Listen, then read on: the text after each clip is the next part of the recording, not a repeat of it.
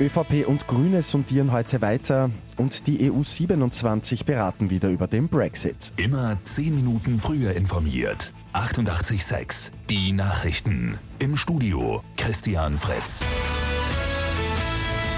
Heute gehen die Sondierungen weiter. Die ÖVP trifft den letzten verbliebenen Gesprächspartner, die Grünen. Neos ist ja gestern aus den Sondierungen ausgestiegen. Die SPÖ hat dies schon vor einigen Tagen gemacht.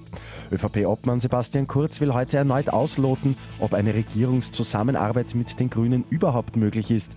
Inhaltlich haben die zwei Parteien doch oft unterschiedliche Ansichten. Heute geht es für die EU 27 wieder um den Brexit. Am Vormittag wollen die EU-Botschafter eine Entscheidung über die Austrittsfrist Großbritanniens fällen. Nach Angaben von Diplomaten ist der aktuelle Termin am 31. Oktober nicht einzuhalten. Dieser muss wohl verschoben werden, wenn ein ungeregelter Brexit verhindert werden soll. Der WRC hat in der Fußball-Europa League die erste Niederlage hinnehmen müssen. In Istanbul setzt es ein knappes 0 zu 1 gegen Başakşehir. Mit vier Punkten sind die Kärntner Dritter in der Gruppe J. Ebenfalls auf Rang 3, aber in Gruppe D steht der Lask. Die Linzer holen am Abend ein 0 zu 0 Unentschieden gegen PSW Eindhoven. Und einiges Neues gibt's am morgigen Nationalfeiertag. Die gute Nachricht zum Schluss. Bundeskanzlerin Brigitte Bierlein lädt erstmals zu einem Tag der offenen Tür ins Kanzleramt.